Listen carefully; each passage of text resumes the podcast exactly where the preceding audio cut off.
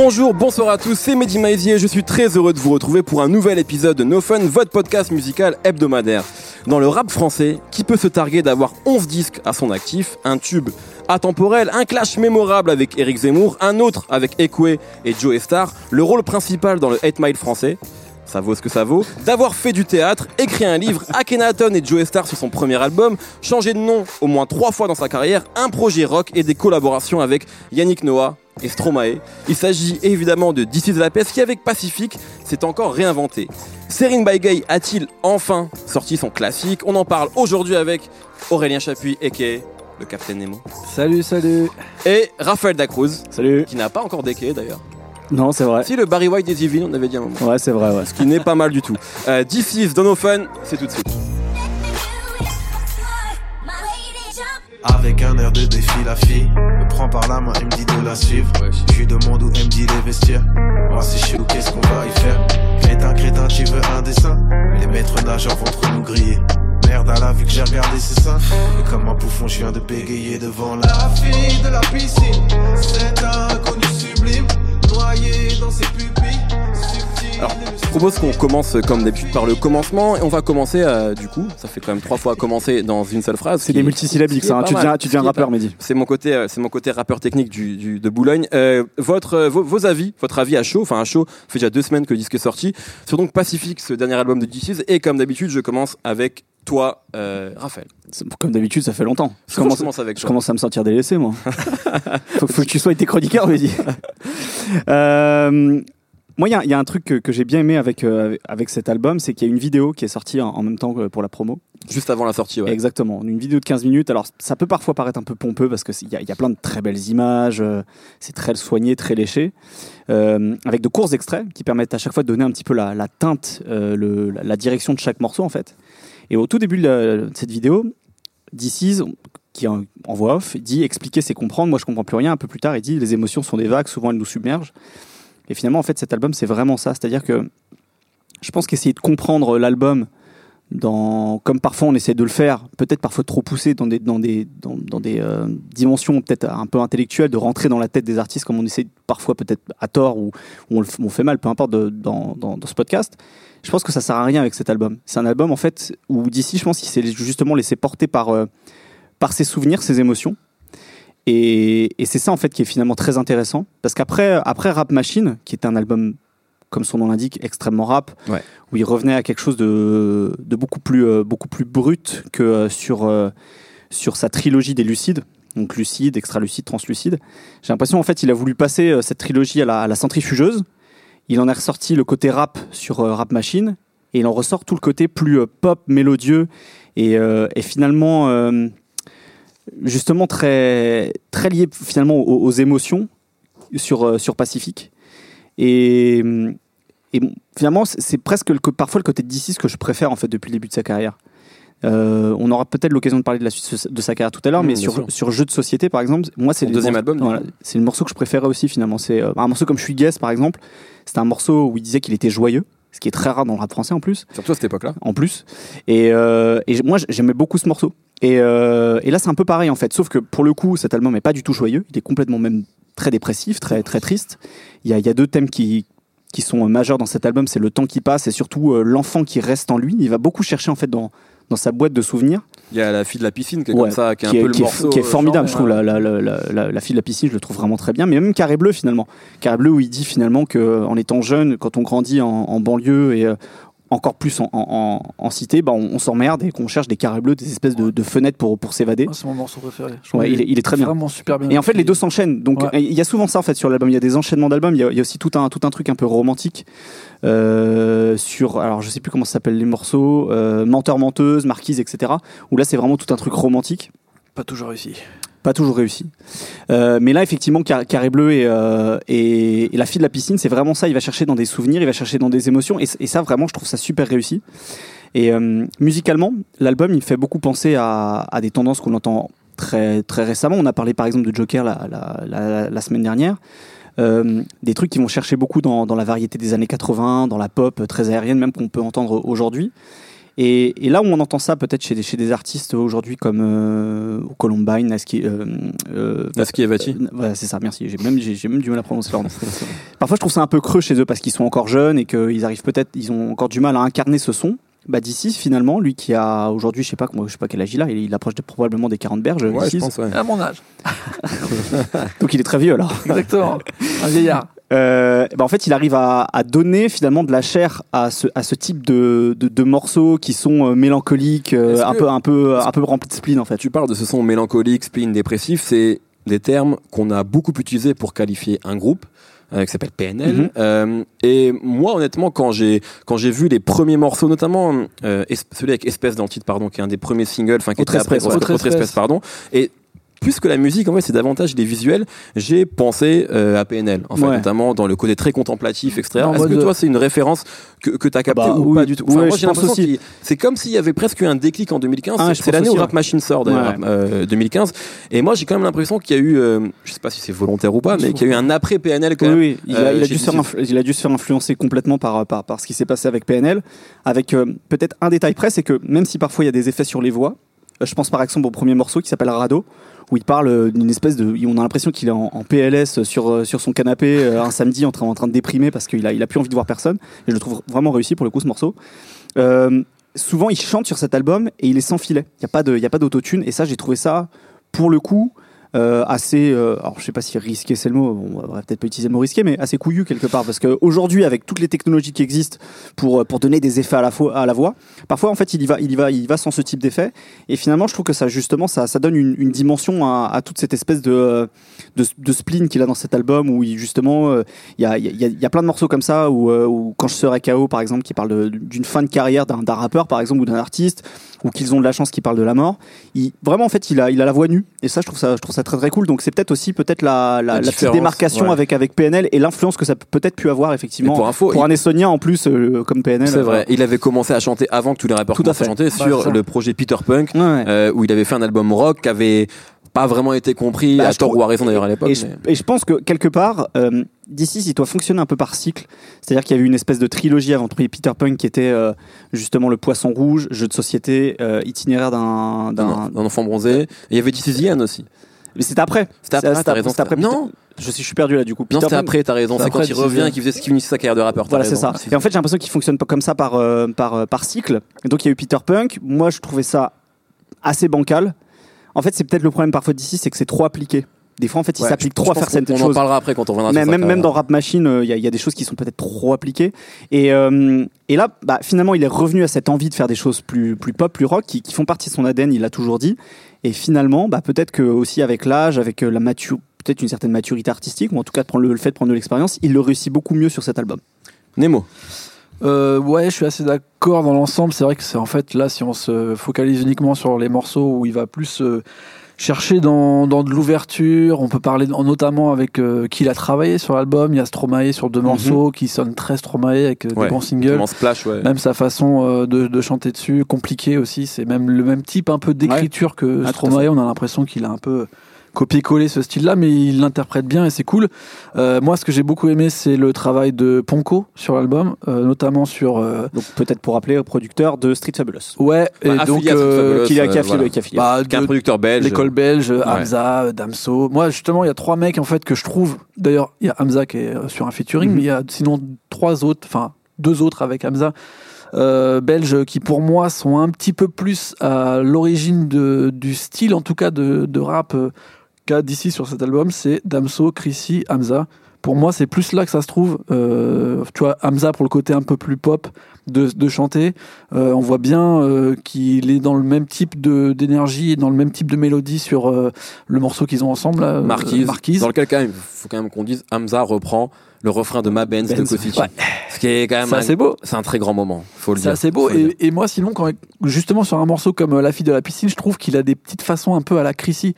Euh, de, de, de murmurer, de Donc, Chris, il y a parler. des gens qui le connaissent pas encore, ce qui, ce qui serait, ce qui serait dommage d'ailleurs. Ouais, ouais, c'est de la rappeur, ingé son, producteur, euh, c'est l'ingé son et réal de Damso, euh, Ouais. et qui a sorti des projets en solo et qui, et qui, je crois, devrait signer dans pas très longtemps en, en major. Donc, enfin, beaucoup de gens se le disputent actuellement. Ouais, et donc moi je trouve ça intéressant parce que Damso et Chrissy bossent souvent ensemble. Pour l'instant, on n'a pas des morceaux ensemble, mais je trouve que finalement, cet album de Sid la Peste, en tout cas au niveau de l'écriture, on va dire, c'est une bonne symbiose entre ces deux personnages. Euh, D'autant que Damso se réclame aussi de DC's, donc c'est Ouais, ouais, ouais. finalement, c'est intéressant. Et quoi. je trouve qu'ils se réclament pas des mêmes choses de DC's. Et là, finalement, euh, on va dire que c'est une façon moderne de relire euh, sa, sa carrière. Bon, après, j'ai toujours les mêmes problèmes avec DC, c'est-à-dire l'album, je trouve trop long. Je ça c'est trouve sûr. que des fois, il force. Euh, il essaye de faire. Enfin, il y a un moment, euh, vers le, le milieu de l'album, euh, il y a une espèce de craquette qui fait s'il te plaît, s'il te plaît, DC's rap. Bah, et tout. Et je suis là, justement, genre, en fait- j'ai pas envie que tu rappes, En mec, fait, euh, justement, c'est des morceaux où il rappe, et c'est ce que je disais par rapport à Rap Machine, c'est-à-dire que. C'est pas la peine il- de les mettre là. Voilà, il a, il- en fait, ils sont, ils sont pas hors sujet, ces, ces, Ouais, ces- c'est ces morceaux-là. à ce moment-là où l'album il commence à partir en, en sucette. Non, parce que sur- parce que un peu de la morale. Parce que sur, sur euh, la fin, finalement, il arrive à se rattraper. Ouais, sur, euh, bah, sur justement le morceau qu'on parlait qui s'appelle euh, Autre, euh, Autre, Autre autre espèce, qui reprend euh, le, le clavier de re- rencontre après le troisième type là, et qui fait grave de références au cinéma. Il parle de Colonel Kurtz. Tu vois, là, il m'a attrapé, mais, mais en vrai, euh, c'est forcé encore. Tu vois, En fait- moi, je trouve ça forcé. Et au niveau de l'écriture, il y a des fois, il y a des moments, il y a le refrain là de euh, euh, Vibe où il dit genre euh, DJ met un bon son, faut que je chope cette go. Euh, gros, t'as 12 ans ou Mais quoi alors, C'est nul. Alors, en Ouais, mais fait, c'est je vais, nul. je vais peut-être apporter juste un peu un, un bémol à ça, c'est-à-dire qu'il y a souvent ça dans l'album. En fait, je pense que d'ici, il a. C'est des références à son enfance. Moi, c'est comme ça que je Ouais, non, moi, moi, moi là, je, je- je vais, je vais même sortir de ces histoires de référence à son enfance, c'est que j'ai l'impression que il a peur qu'on pense qu'il est trop sérieux. C'est Ouais. ce qui se passe aussi à la fin de la, la, la fille de la piscine, où il limite un de ses potes en train de lui dire. Ouais, franchement, mec, Mais ça, il- pas assuré, machin, tu vois. Ah, c'est vrai. Et en fait, j'ai l'impression Mais il le dit dans l'ADN aussi. euh, ouais, et j'ai l'impression que d'ici, il a, il a peur que d'un seul coup, on le prenne trop, justement, pour un mec qui veut faire de la chanson. Il est obligé de rajouter des espèces de trucs comme ça où. euh, Ah, mais c'est ça le problème, tu vois. Ouais, non, mais ça- non, mais je suis d'accord avec il fait toi. trois pas en avant et quatre pas en arrière. Pour le coup, moi j'aurais préféré qu'il divise l'album euh, quasiment en deux. Tout le début de l'album, j'étais surpris. Franchement, Ouais. ça fait très longtemps que j'ai pas écouté un album de DC's. Euh, tu vois, j'y suis allé, genre, euh, j'écoutais dans le train en me disant, genre, qu'est-ce que ça va être encore un bordel. Et en fait, jusqu'à quasiment la moitié de l'album, j'étais vraiment dans son truc. Ouais, non, mais je suis d'accord toi. fait, Ça m'a fait exactement la Et même, quand la je suis arrivé à. Carré Bleu, je me suis dit, mais il est en train de faire l'album de, de fou, tu vois. Et arrivé là, au milieu, bah ça y est, il nous fait une DC's, hop là, Panelka, il n'y a, plus rien qui marche là-dedans. Moi, je pense, je pense justement qu'en fait, euh, cet album-là, il a le même problème que tous les albums de DC. C'est Ouais, c'est ce que sûr, je disais en introduction, même s'il est très différent pour le coup des autres. hein, je parlais de réinvention et en même temps, je posais la question est-ce qu'il a enfin sorti son classique? Parce qu'à mon avis, DC, c'est un mec qui est là depuis très longtemps, Ouais. 11 albums, et je pense sincèrement qu'il n'a pas d'album réellement marquant. Moi, ma génération, Il la tienne aussi, Raphaël, on va citer Poisson Rouge parce que c'était le premier, parce Ouais. que ça a été un carton, mais en réalité, si on réécoute le disque, honnêtement, je trouve qu'il Ouais. fait, il tient pas vraiment la comparaison avec beaucoup de grands disques sortis Ah à cette époque-là. Bien sûr, et c'est puis, sûr. il a, et puis, bon, puis il a mal vieilli en fait. Il y a plein de morceaux qui ont très mal vieilli. Il y a des trucs qui sont chambés, tu vois. Mais après, Mais il y a- et moi, et moi, je te dis ça, c'est un rappeur que j'ai toujours écouté, Mhm, toujours, et que Ah. j'ai toujours apprécié en Mais réalité. je pense qu'il a accompagné beaucoup de titres euh, comme nous en fait. complètement. Mais le problème que j'ai avec D6, et c'est le même sur tous ses albums, qu'il veuille faire un album purement rap comme Rap Machine, un album de retraite comme This Is the End, euh, de fausse retraite, un album rock comme Peter Punk, ou un album maintenant, je sais pas, de la maturité, pour employer un gros mot, comme, euh, comme Pacific. Ouais. En fait, à chaque fois, j'ai l'impression qu'il a un concept de base qui est super honorable et, euh, et qui vraiment peut défoncer. Ouais. Et soit il va pas au bout du truc, euh, soit il force à chaque fois sur des choses qui, à mon avis, où il a pas besoin de forcer. Surtout qu'aujourd'hui, D6, il a une, un moment de sa carrière où Damso, le rappeur numéro un, le cite comme presque sa seule référence. Ouais, Et il ouais. cite D6 et Booba. Donc en gros, t'as plus vraiment de légitimité à aller chercher. Et j'ai l'impression qu'à chaque fois, c'est exactement ce que t'as dit, un pas en avant, deux pas en arrière. Il- il va pas au bout pour sa de son- défense, de son pour projet, sa en fait. défense, je pense qu'il est arrivé à un moment où euh, c'était difficile. Pour moi, c'est un précurseur en plein de choses. Il avait plein d'idées qui sont maintenant développées, tu vois. En fait, il était décomplexé avant que le rap se décomplexe Ouais. Et ouais. pour le coup, il a, il a été obligé à chaque fois de faire des concessions par rapport à ça. Et il le dit encore par rapport à cet album en disant la France, elle est pas prête pour euh, Prête. prête pour qu'un rappeur arrive, euh, tu vois, euh, avec euh, le public français n'est pas prêt pour ce genre de de, de grand écart et d'arriver Ouais, avec un truc qui n'a rien à voir. En fait, C'est pas vrai, parce que la France, elle est prête aujourd'hui Ouais, mais il sait pas comment les travailler parce que lui, par rapport à son histoire, le fait qu'il ait un peu euh, changé de chemise euh, quasiment tous les ans, les gens ils savent même plus dans quelle case le mettre. Tu vois, il y en a ils veulent, euh, il a un public qui veut qu'il fasse que du rap, il a un public qui veut qu'il fasse que des morceaux avec Yannick Noah, et au final, bah les gens ils ont tous une image de This is la peste en fait, Mhm. et c'est jamais lui. Et pour le coup, c'est difficile de, de gérer une carrière, surtout en France où on aime bien te mettre une étiquette tout de suite. Mhm. Et en fait, chaque public, chaque génération a mis une étiquette différente. Là où par exemple Booba il a traversé tout parce qu'il a réussi à garder une étiquette qui était plus ou moins la même dans un public, euh, tu vois, euh, un peu toujours, euh, ça n'a pas trop changé. D'ici, il a quasiment eu une étiquette différente à chaque album. Et là encore, il nous joue le coup et il le fait pas à fond. Moi, j'aurais aimé qu'il reste complètement là-dedans. Tu vois, moi, je trouve par rapport à un, un album euh, d'un mec qui a pris une vraie position, c'était l'album de Adel Malik avec euh, Laurent Garnier. tu Et vois. bah putain, exactement. En fait, c'est ce que j'allais dire. D'ici, Ça, il, c'était un il a- vrai choix, il- tu vois. il a le syndrome Abdelmalik. Mais pas aussi radical qu'Abdel Malik. Ouais. C'est-à-dire, Abdel Malik, Choisis pas. en- exactement. En fait, le problème d'Abdel Malik, c'est que parfois, il va, il va trop loin, on s'y perd un peu et on comprend pas où il veut en venir. Moi, il le fait. Mais il le fait exactement. DC's, il a, il a un peu le même syndrome d'Abdel Malik, c'est-à-dire qu'il veut d'un seul coup prendre des virages 180 degrés, mais c'est pas complètement 180 degrés, ça va être, euh, je sais pas, euh, 100, 160, soit Mais par 150, tu vois. Et euh, on arrive plus facilement à s'y retrouver. Mm. Et en même temps, on se dit, Ouais, va plus loin. exactement. ouais. Essaye, essaye d'aller plus loin. Essaye d'aller vraiment moi- jusqu'au bout du Moi, je truc. trouve il y a tout dans l'album. C'est juste, il y a trop. C'est-à-dire Ouais. que si tu coupes, euh, genre, tous les morceaux qui, moi, m'ont saoulé, où en fait, il me dit, genre, euh, t'as vu, c'est pas bien, euh, il y a des gens qui meurent dans l'Atlantique parce qu'ils essaient de le traverser. Tu penses à Poisson étrange là. C'est bien, mais je veux dire, Pourtant, pas, c'est un, joli- pas pourtant, un morceau. Ouais, mais c'est Tu pas le la peine. joli, je Tu vois, bien réalisé. C'est un moment où t'arrives au morceau 19 et t'as ça, et tu fais, ah, et, euh, tu m'as déjà dit que t'étais dépressif, en plus tu veux qu'on me dépresse sur le monde et tout. Ça y est, j'ai perdu là, tu vois. Alors que c'était- si j'étais resté sur Carré Bleu ou même ADN, tu vois, ADN, ça m'a pris. Ouais, J'étais genre si, dans un S'il en était resté disais- à lui, en fait. Et En fait, il aurait dû juste s'en rester à lui euh, plutôt que plutôt qu'à parler peut-être du reste du monde. C'est ce qu'on pas disait un peu sur Nekfeu d'ailleurs quand on a parlé de l'émission, c'est que parfois ce, genre de rapport. Et d'ailleurs, je pense que Nekfeu aussi a dû être un pas mal influencé avec DC. Il a d'ailleurs posé avec Ouais, lui ouais. au moment de, a- de avis, Lucide. ils ont, ils ont, ouais, absolument. Ils ont une naïveté en commun. C'est ça. Mais ce qui est parfois Mais une il y a- la naïveté, c'est une qualité. Hein, Ouais, mais pas des fois, il y, a des- y y a phases sur l'album la justement. de- Ça, ça fonctionne pour Nekfeu, tu peux le pardonner parce que il est encore jeune. Mais euh, Il y a- tant que ça, déjà. hein. Je- Oui, non, non, bien sûr. Il Non, a mais- pas 18 ans. non, mais hein, rela- relativement à DC, tu vois. Ouais, ouais. Il y a parfois il y a des phases aussi. Bah c'est typiquement, je crois que c'est sur ADN ou autre espèce où à la fin il dit euh, je suis raciste euh, des humains. Enfin, mec, t'as- tu peux plus lui dire des phrases comme Ouais, ça. Ouais. Tu vois, bah, d'ailleurs c'est comme Abdel Malik aussi où euh, à la fin de à la fin de Soldat de plomb qui disait euh, vive la France arc-en-ciel machin bidule. Putain, les mecs, vous venez de sortir un morceau hyper, hyper complexe, hyper nuancé, et vous sortez des banalités comme ça, c'est Ouais, dommage, c'est- à mon avis le, C'est là le où- souci qui- qu'ils ont en commun. Après, moi, moi j'ai un regret sur DC's, même si globalement je partage vos avis qui sont euh, positifs hein, sur ce disque-là. Il y, a- il y a eu une rencontre qui est importante dans sa carrière, à mon avis, celle avec Grams, euh, Ouais, où ils ont quand même formé sûr. le, donc, le collectif avec d'autres gens. Rouge à lèvres. Il y avait Makitois et. Des Makitois, pour moi, c'est vraiment un, un- un grand projet de rap français. C'est à l'époque où Grams se, se targuait d'avoir inventé un genre musical, le deep pro. Globalement, c'était rappé sur de la deep house. Et en fait, il y avait quand même toute un, un- une période de cette carrière-là où DC, c'était vraiment, mais alors, décomplexé en- encore davantage qu'avant Ah, euh, et, et- et rigolait beaucoup. Ce qu'il avait vrai. au début de sa carrière sur quelques singles, évidemment Je pète les plombs, Ghetto Sitcom, ce genre de choses, et qu'il a un peu perdu après en devenant, à mon avis, trop conscient, ou en essayant d'être trop conscient à par rapport de jeux de société jusqu'à justement. et- euh, Exactement. Et je suis un peu déçu que finalement, toute cette euh, période-là, il est davantage l'a pas. prise comme une, comme une cour de récréation plutôt que comme euh, un nouveau terrain à investir en fait. Mais là, là, moi, je trouve, on retrouve un petit peu ce côté caustique sur la fille de la piscine, où en fait, Ouais. il, il se prend un peu pas trop au sérieux, en, en passant un peu quand même pour le mec qui s'est, qui s'est fait pourrir par, il est pas allé la voir, la fille, tu vois. Et même dans Carré Bleu, il y a quand même un petit côté un petit peu plus, euh, genre, euh, moi, Carré Bleu, il me fait penser à un été à la cité, tu vois, en plus. Non, mais y a- y a vois.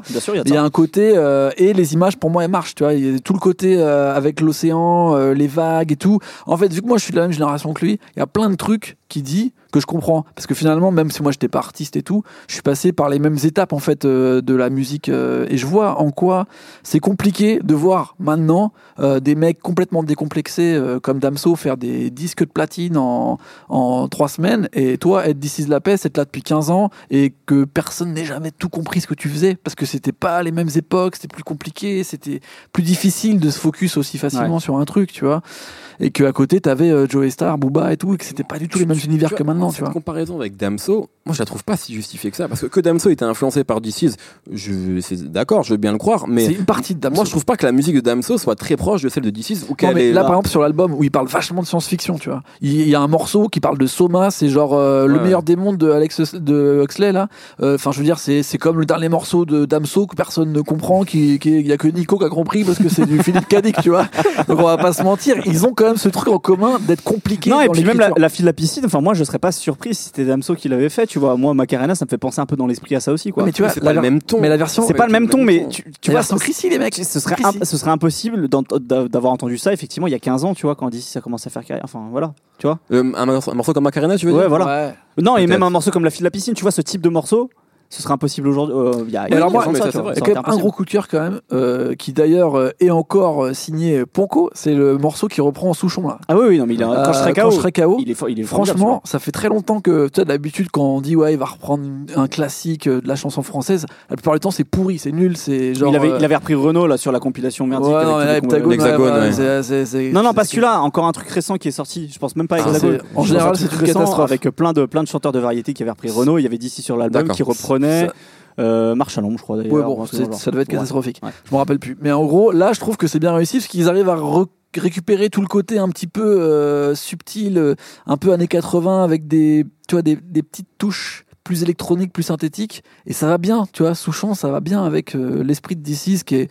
On a l'impression que c'est un ballon là qui, qui se balade dans l'espace euh, et qui suit le truc. Ça, moi, franchement, j'ai trouvé ça vraiment bien. Mmh. Et je trouve vraiment quand c'est réussi, c'est très réussi. Ouais, je suis d'accord. Et on dirait qu'il fait pas exprès, c'est-à-dire qu'il, même on dirait, vu comment l'album est, est- est- est construit, qu'il se rend pas compte des moments très forts qu'il y a sur l'album par rapport aux moments plus faibles.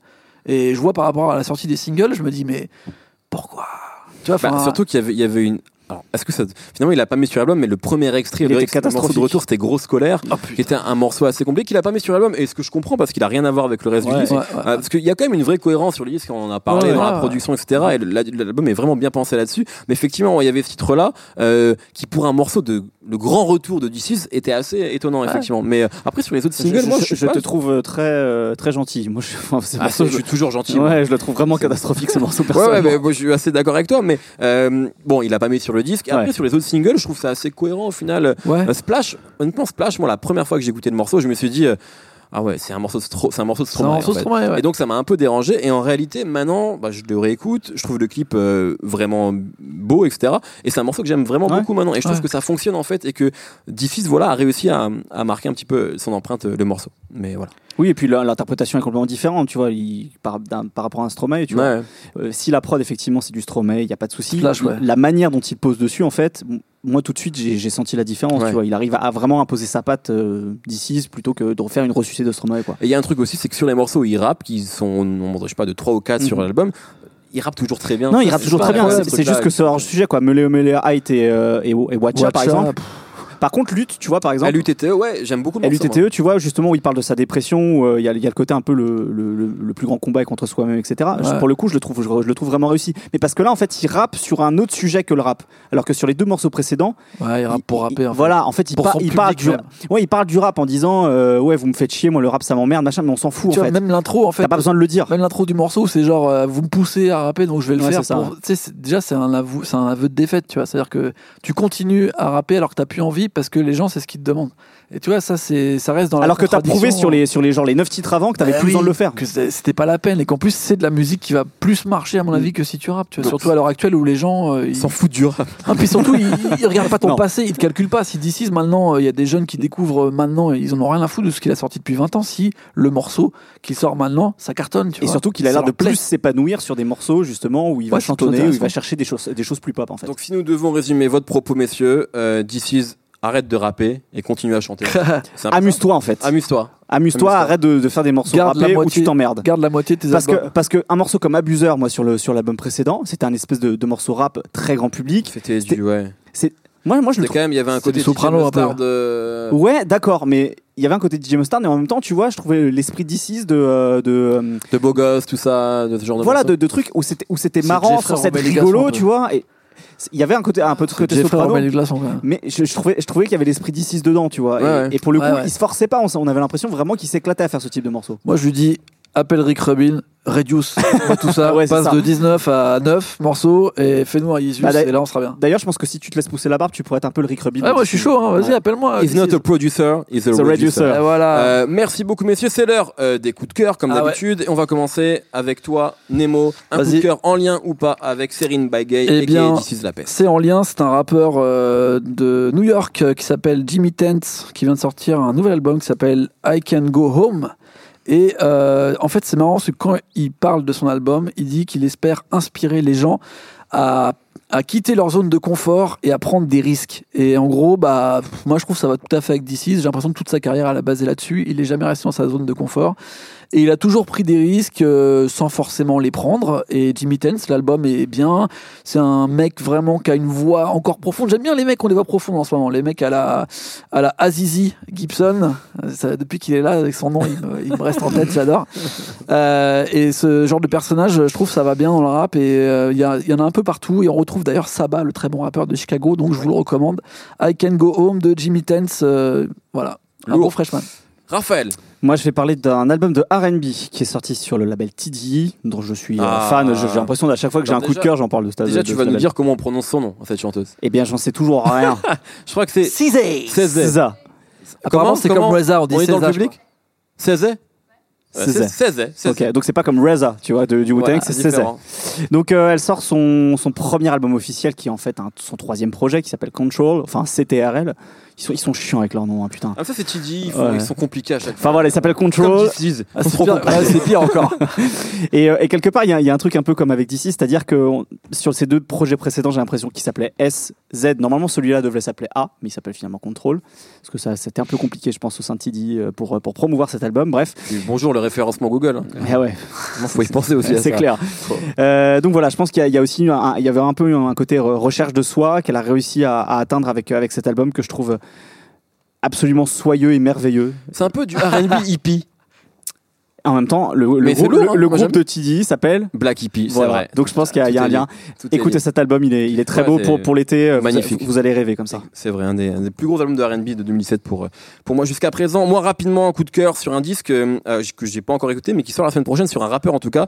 Euh, c'est C-Boy, euh, parce qu'on reste sur du rap français, qui est donc un rappeur signé au sein du 9 de 8, etc. Peut-être qu'on fera une émission sur le disque, d'ailleurs, je ne sais pas. Et qui a sorti, à mon avis, enfin, tous les extraits qu'il a sortis jusqu'à présent sont, je trouve, vraiment, vraiment, vraiment réussis. Le dernier en date, c'est Téléphone. C'est un banger qui est assez imparable. Le clip est super bien foutu et je suis assez étonné en fait et un peu triste je dois le dire que ça prenne pas plus que ça pour Sibaï parce que les chiffres sont cool mais pas impressionnants franchement par rapport à d'autres artistes on va dire du même euh, sur le même secteur que lui Euh, donc je suis un peu déçu et je, suis voilà je comprends pas vraiment pourquoi ça prend pas davantage que ça et pourquoi pas pourquoi le style de Seaboy euh, trouve pas encore euh, le public qu'il pourrait trouver donc euh, voilà je suis changer de cagoule. c'est- La moula moula. Faut changer de cagoule. Très bien. C'est ce qu'on m'a dit d'ailleurs. moi. Non, je, vais- je voulais dire un truc, mais je veux pas le dire. Euh, merci beaucoup en tout cas. Merci à tous les deux. Merci Raphaël. Merci Nemo. Merci Seb à la technique. Retrouvez-nous tous les vendredis sur SoundCloud et iTunes.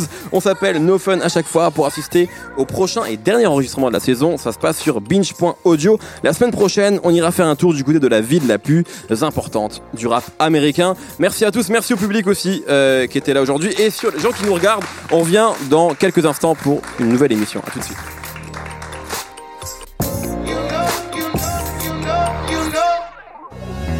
Salut, c'est Thomas Rozek, vous venez d'écouter No Fun, je vous invite à enchaîner avec Nos Ciné où on cause cinéma, série, grandeur et désespoir de ce qu'on peut voir sur petit et grand écran. On parle fort mais on a bon cœur, ça s'appelle Nos Ciné, c'est un podcast du réseau Binge.